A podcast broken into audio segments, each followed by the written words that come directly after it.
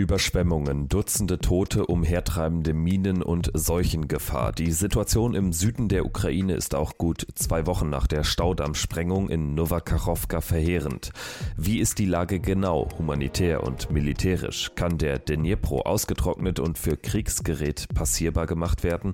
Darum geht's in dieser Folge von Wieder was gelernt. Das ist der NTV-Podcast. Den finden Sie natürlich in der NTV-App und auf ntv.de und Sie können ihn hören auf sämtlichen Podcasts Podcast-Plattformen, zum Beispiel bei RTL Plus Musik, bei Apple Podcasts oder Spotify.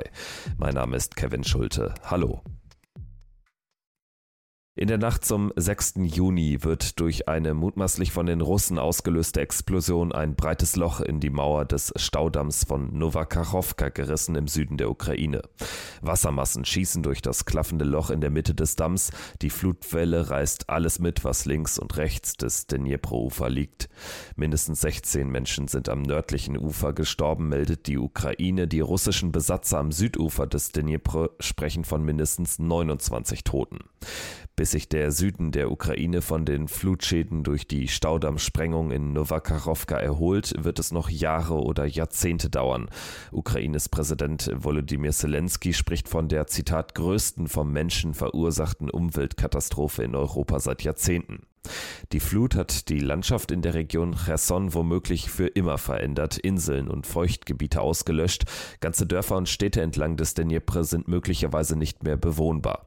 Und dazu kommen die akuten Kriegsgefahren, weiß natürlich auch Holger Schüttrumpf. Er ist Direktor des Instituts für Wasserbau und Wasserwirtschaft an der RWTH Aachen. Ich meine, wir sehen das ja schon bei uns, wie lange es dauert, zum Beispiel so einen, die Aufräumarbeiten und der Wiederaufbau nach dem Hochwasser an der A. Auch das ist ja immer noch im vollen Gange und wir reden ja inzwischen über einen Zeitraum von zwei Jahren später.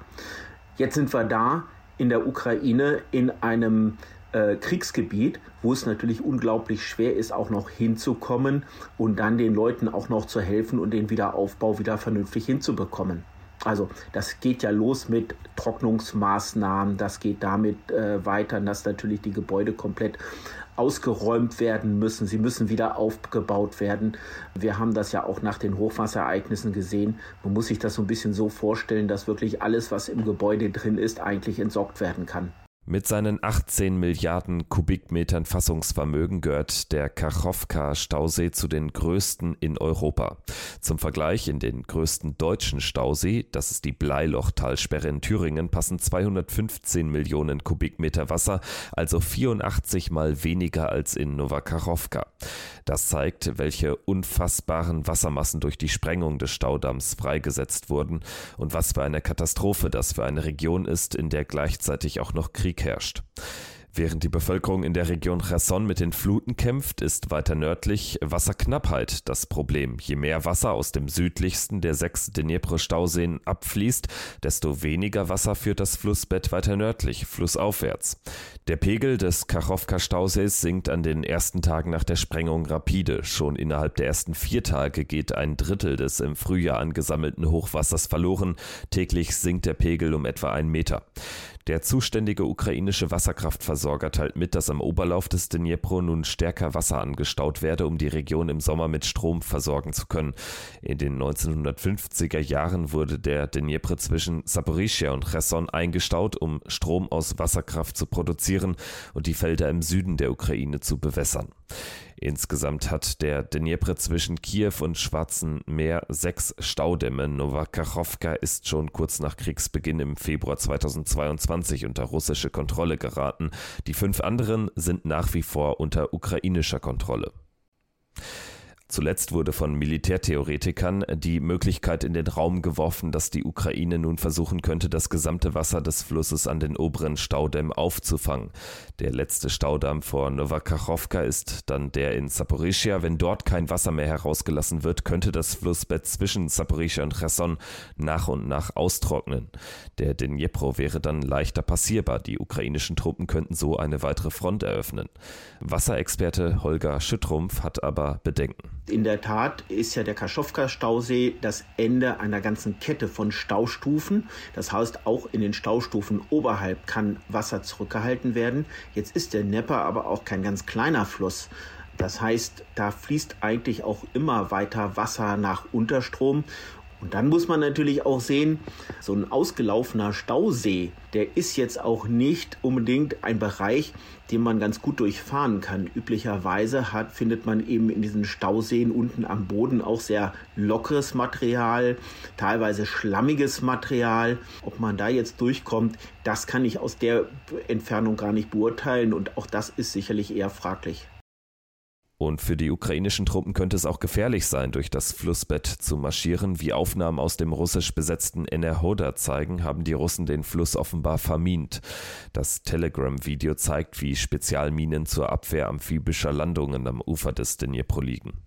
Christian Mölling von der Stiftung Wissenschaft und Politik ist sich dagegen nicht so sicher, ob die Überschwemmungen einen großen Einfluss auf das Kriegsgeschehen haben werden. Kurzfristig dürften sie das aber schon haben. Ob das überschwemmte Gebiet eine, Rolle spielt, hängt davon ab, ob es militärisch eine Rolle spielen kann. Jetzt ist es gerade erstmal quasi aus dem Spiel genommen dadurch, dass das Gebiet einfach voll ist mit Schlick, ähm, große Seuchengefahr da ist, ähm, alles das, was es zurzeit nicht wirklich kontrollierbar macht und wo schwer zu sagen ist, ob es einen militärischen Vorteil bietet. Gleichzeitig muss, müssen die Rettungsaktionen weitergehen. Das heißt, da sind auch die Rettungskräfte und die Zivilbevölkerung in direkter Gefahr. Das ähm, macht es, macht die Leute und das, äh, die Gegend eher zum, zum Opfer als zum, äh, zum Vorteil. Also es ist vielleicht eher ein Nachteil für die Ukrainer, die ihre Rettungskräfte da weiter versuchen voranzutreiben. Ne? Das muss man, glaube ich, sehen. Die Russen dürften zumindest kurzfristig von den Folgen der Staudammsprengung profitieren, so der Sicherheitsexperte im Stern-Podcast Ukraine die Lage. Militärische Operationen im Süden der Ukraine am Dnipro hält Mölling in nächster Zeit für so gut wie ausgeschlossen. Die Seuchengefahr, umhertreibende Minen, Beschuss der weiterhin unter ukrainischer Kontrolle stehenden Gebiete, all das dient zumindest kurzfristig den militärischen Interessen Russlands. In der Geschichte gibt es nicht viele Beispiele für Staudammsprengungen in Kriegen. Ein Beispiel allerdings für das, was durch einen zerstörten Staudamm angerichtet werden kann, ist der Möhnesee in Südwestfalen. In der Nacht zum 17. Mai 1943, vor 80 Jahren, griff die britische Luftwaffe die Möhnetalsperre mit speziell dafür entwickelten Rollbomben an, im Rahmen der Operation Chastis, zu Deutsch Züchtigung. Mindestens 1300 Menschen kamen dabei ums Leben, Tausende wurden über Nacht obdachlos. Das Wasser sorgte für Überflutungen bis ins Ruhrgebiet hinein. Naja, ganz vergleichen kann man das nicht, weil der Münne-Stausee deutlich kleiner ist als der Kaschowka-Stausee. Also da, dazwischen liegen ähm, wirklich ähm, Welten. Das ist einfach von der Größenordnung auch nicht vergleichbar. Und dann muss man sehen, auch die Auswirkungen sind dann an der Stelle nicht vergleichbar, weil die Welle, die jetzt rausgelaufen ist aus dem Kaschowka-Stausee, natürlich insgesamt vom Volumen her deutlich umfassender ist als das, was 1943 passiert ist. Auf der anderen Seite, ähm, auch 1943 sind viele, viele Menschen ums Leben gekommen durch die Möhne-Katastrophe. Ein weiteres Beispiel für einen zerstörten Staudamm im Krieg befindet sich unterdessen nur wenige Kilometer weiter nördlich von Novakachowka. Im Zweiten Weltkrieg wurde der Staudamm in Saporischia gleich zweimal zerstört. 1941, als sich deutsche Panzer näherten, haben ihn sowjetische Soldaten gesprengt. Die Wehrmacht hat den Staudamm wenig später trotzdem besetzt und zwei Jahre später vor ihrem Abzug dann auch nochmal zerstört.